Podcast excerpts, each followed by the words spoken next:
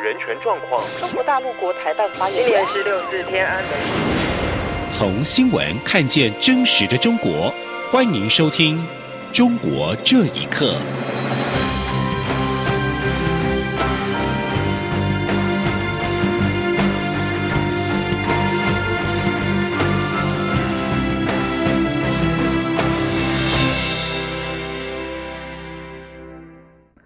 各位好，欢迎收听《中国这一刻》。行政院决定管制中国制的科技产品。行政院今天表示，基于国家安全，政院资通安全处正在草拟一项处理原则，明定政府机关未来采购资通产品的规范，预计一月底对外发布。资通安全处处长简宏伟表示，原则上是全面禁止使用中国科技产品，但可例外报准。行政院发言人古拉斯尤扎卡表示。这个措施不是为了防堵中国企业进入台湾，而是提醒政府部门在采购科技产品时要考量国安风险。记者郑祥云、王威婷采访报道。行政院决定管制中国制科技产品，行政院自通安全处正在研拟一项处理原则，明定政府机关未来采购科技相关设备时的规范。行政院资通安全处处长简宏伟二十四号在行政院会后记者会表示，原则上将全面禁止政府单位使用中国制科技产品。政院的处理原则将于一月底公布。从整个国家安全的观点来讲的话，我们这个处理原则，好，那原则上是属于比较全面性的一个禁止。那最主要是在于风险的考量，那但是呢，我们也考量到说，有些它必须要做一些测试，或者是说有一些特殊的例外的时候，那经过一个登记，哈，经过一个报准的一个情情况之下，好，那会做例外的一个处理。行政院发言人古拉斯尤达卡表示，工程会在二零零八年就曾经发函提示所有招标文件应该明定禁止厂商提供中国制产品，并禁止厂商派遣中国地区人民来台提供售后服务、技术指导等履约服务。二零一二年也再度发函提醒。古勒斯指出，政府管制中国科技产品，并非为了防堵中国企业进入台湾或破坏产业链，而是基于国安风险和政府治安问题，再次提醒政府部门。那么，如果以这个我们是企图防止。中企进入台湾，或是破坏产业链这样子的观点，也没有办法解释跟解决国家安全以及政府的资安要如何解决的问题。所以，我们是希望透过这样子的做法，也提醒中央各部会、各机关，必须要在采购相关的设备、软硬体设备、资通设备的时候，必须要考量国安还有政府治安的问题。根据日本媒体报道，行政院拟将华为、中兴通讯、海康威视等中国科技公司列入黑名单。古勒斯表示，国安会、资安处及各部会正在讨论整理品牌清单，预计三月时会公布受管制的厂商清单，让中央机关了解该厂牌不适合采购。中央广播电台记者郑祥云、王威婷采访报道。对于行政院决定管制中国制科技产品，行政院长苏贞昌今天出席活动前受访时回应表示：“资安就是国安，政府该有的作为绝对会滴水不漏。”苏贞昌也呼吁国人要有警觉，安全是一切，有国家安全才有一切。另外，法国的外长勒德里安在二十三号表示，法国意识到中国电信设备巨擘华为进入下一代行动网络市场的风险，将会在时机成熟时采取措施。而这也使得法国加入了美国、英国、澳洲、纽西兰、日本、加拿大、荷兰和澳洲的行列之后，这些国家不是抵制华为参与五 G 建设，就是注意到华为产品的风险而考虑采取行动。勒德里安并表示，在中国外长王毅二十四号访问巴黎时，双方会就这个问题进行讨论。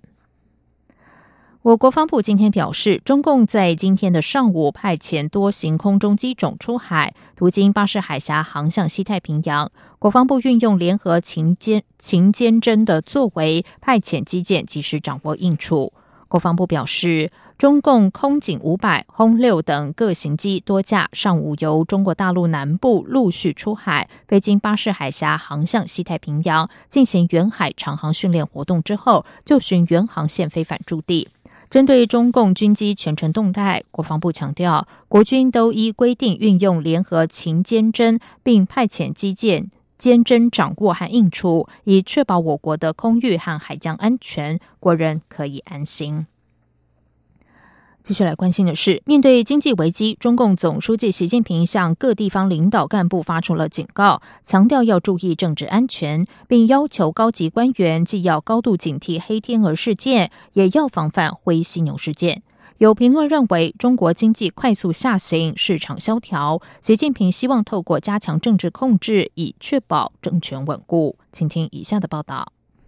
根据中国财政部二十三号公布的经济资料，二零一八年中国总体收入增幅放缓，但支出大幅上升，整体赤字达到三兆七千亿元人民币，地方政府债务也不断上升。许多经济学家预测，今年中国经济放缓情况会比官方的数据更糟。新华社报道，中国国家主席习近平本周在中央党校开学班发表讲话时强调，中共党内必须始终保持高度警惕。既要高度警惕黑天鹅事件，也要防范灰犀牛事件。习近平并要求全党和政府坚决贯彻总体国家安全观，落实党中央关于维护政治安全的各项要求。旅美独立观察人士古意二三号接受自由亚洲电台访问时表示，习近平希望透过加强政治和意识形态的控制，确保政权稳固。古义说：“习近平讲话将政治风险和意识形态风险放在首位，强调加强舆论引导。”网络治理和思想教育，这等于承认了集权体制缺乏政治自信，必须依靠虚假信息、言论管制和思想灌输维持生命力。体制很清楚，自己在自由空气中一天都不能活下去。任何体制内改良，这这都是通往颠覆政权的不归路。旅居海外的蒙古族民主人士席海明受访时表示，去年以来，中国经济快速下行，市场萧条，当局必须全力维稳，以防突变。席海明说。习近平这讲话给我的感觉是呢，呃，他自己是心慌了。我觉得这次呢是共产党的统治危机已经到来了，这更是习近平的个人的一种地位或者是统治的危机。它的合法性只是靠经济发展来来维持。现在经济滑坡了以后呢，他现在只能是说，一个是对外要保护普贺呀一些个国家吧，但是呢，美国不买账。所谓灰犀牛效应，是指能够清楚看到的东西，但由于心存侥幸，刻意忽视，结果酿成大祸。黑天鹅效应则比喻已经存在，但是很少被看到的物体。人们对国家风险的预测经常出现错误，如同人们没看到的黑天鹅会突然出现。央广新闻整理报道。美国二十二号公布四年一度的国家情报战略报告，指出近一世纪来战略环境瞬息万变，中国和俄罗斯趁乱取得影响力，破坏美国目标。报告认为，在新的威胁之下，美国需要重新采取新的战略情报。对此，美国纽约城市大学教授夏明指出，由于中国的威胁越来越大，已经在美国形成共识，而美国方面所采取的应对措施效果也正在逐步显现。请听以下的报道：由美国国家情报总监科茨发布的国家情报战略报告指出，包括国际组织弱化、西方民主遭受攻击以及政府内部孤立主义弥漫等等，都是美国必须面对的重大挑战。报告特别指出。中国在太空武器发展以及超高速导弹方面的高速发展，已经大大缩减和美国的距离。美国需要对国防和技术机密加强防卫，避免相关科技和信息被窃盗或者是被泄露。而中国外交部发言人华春莹在二十三号则表示坚决反对，说该报告对中国进行了很多不实的指责。而美国退役军官肖先生接受自亚洲电台访问时表示。目前，美国面对的网络攻击主要来自于中国跟俄罗斯两个国家，其中中国的网络攻击目标更为明确，也更有组织性。他说：“比如说六幺三九八，它是叫做高级的、持久的威胁，这是第一个部门。那还有比如说 APT 三啊、十啊、十二啊，有的比如说专门攻击日本和台湾的政府的，有的专门攻击啊国际的国际性的律师组织的，有的专门是攻击这个啊投资部门的。”那比如说 A P T 十体，它是专门攻击啊东南亚国家的这些政府机构啊等等，他们其实是很全面的攻击的。而美国纽约城市大学教授夏明分析表示，最近两年以来，中国威胁越来越大，已经在美国社会形成共识，而美国方面所采取的对应措施，也正在逐步的显现效果。其实我们在日常生活中呢，恐怕都应该可以感觉到。一方面是中国的在嗯美国的各种机构了，活动的空间越来越小，包括一些企业在那边投资了，恐怕越来越困难。或一些上市的企业，恐怕在美国了或者融资了也越来越难，所以许多人就开始撤。另外的话呢，它这边还涉及到嗯这个安全的这个准许了，无论是就在呃高科技各种实验室，还是在呃政治领域里边，比如说要进入到美国的有关的敏感的部门，都嗯加强了这些管控。所以我觉得这位呃华人来说，从日常生活中呢，恐怕呢都应该感觉出来了。夏米说，目前世界上一个反对民主自由体制的联盟正在形成，而中国已经成为这个联盟的最核心成员。因此，世界民主国家对中国的抵制也将越来越强，并将影响未来多年的国际局势走向。央广新闻整理报道：中国警方于二十一号在北京集体抓捕了北京大学、人民大学的七位学生，有些学生还是马克思主义学会成员。有评论认为，今年是八九学运三十周年，五四运动一百周年，在这种背景之下，中国政府对高校的控制因此变得。更加严格，请听以下的报道。我是张子卫，今天我们已经有六位同志被带走，其中两人就是在我们的住处楼下被塞进车里，高喊报警。现在黑恶势力正挨家挨户搜查我的踪迹，想要把我像他们一样带走。这是北大学生张子卫在被抓捕之前最后时刻在自己床下发出的影片中的声音。这次被抓捕的包括北大学生李子怡、马世泽、孙佳妍，以及北大毕业生李家豪、黄宇和人大学生严子豪等人。据家事工人声援团的网站二十一号公布，在这次被抓捕前，部分学生先后受到国家安全部门的约谈，并被要求观看被中国警方抓捕的声援团成员岳鑫、沈梦雨等人的认罪视频。事后，这些学生接受外媒采访。表示不妥协的态度。这些被捕的学生中有四个人是北大马克思主义学会的成员，因为这个学会主张回到原教旨的马克思主义。中国政府去年就开始对北大以及其他高校学生的自主马克思主义学会进行严厉的打压。不过，这些学生并没有退缩。一直关注相关事件发展的全美学字联理事陈闯创认为。中国政府对高校的控制只会更加严格。他说：“最近看到了这个习近平的讲话，说一方面是加强在网络上的管控，一方面是加强对年轻人的洗脑，再加上今年又是很特殊的一个年份，所以我们可以估计，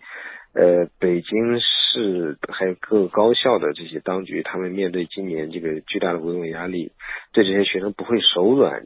维权人士胡佳表示，二零一九年是比较特殊的年份。分别是八九学运三十周年、五四运动一百周年以及中共建政七十周年。在这种背景下，具有左倾思想的高校学生可能被政府视为不安定的因素。央广新闻整理报道：正在加拿大保释中的华为财务总监孟晚舟被爆出，还有一本特殊的公务护照，可能并没有提交给法庭。加拿大律师李毅表示，无论这本护照是否还有效期，如果这本护照没有在当时的保释聆讯时提出来，美国司法部门将可以利用这一点来反击孟晚舟的诚信问题，甚至可以要求重新召开保释聆讯。根据孟晚舟上个月在加拿大卑诗省最高法院保释聆讯的档案显示，他拥有七本护照，但加拿大新报报道。孟晚舟其实还有一本特殊的公务护照，并没有记录在美国联邦检察官所提交的法庭文件当中。不过，加拿大驻中国大使麦加连表示，由于美国总统川普在孟晚舟案上做出的评论涉及政治干预，以及该案是否有涉及治外法权的问题。还有孟晚舟案涉及对伊朗制裁问题，但是加拿大并没有签署对伊制裁协定，因此孟晚舟的律师可能会从这三个方向来为他辩护。孟晚舟还是有很大的胜诉几率。以上中国这一刻，谢谢收听，这里是中央广播电台台湾之音。无限。向全世界